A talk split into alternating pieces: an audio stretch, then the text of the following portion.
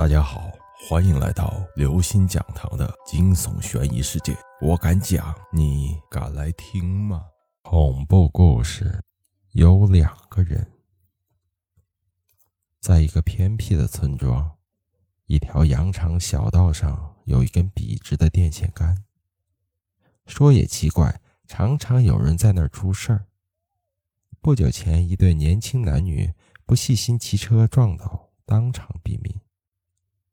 一天晚上，五岁的小智和他妈妈在回家路上经过那儿，小智突然指着电线杆说：“妈妈，电线杆上有两个人。”妈妈牵着他的手快速走开，说：“小孩子不要乱说话。”可是这件事很快就传开了。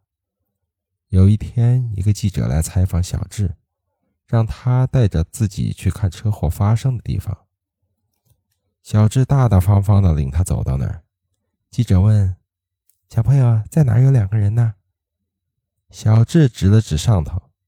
记者抬头一看，电线杆上挂着个牌子，上面写着：“交通安全，人人有责。”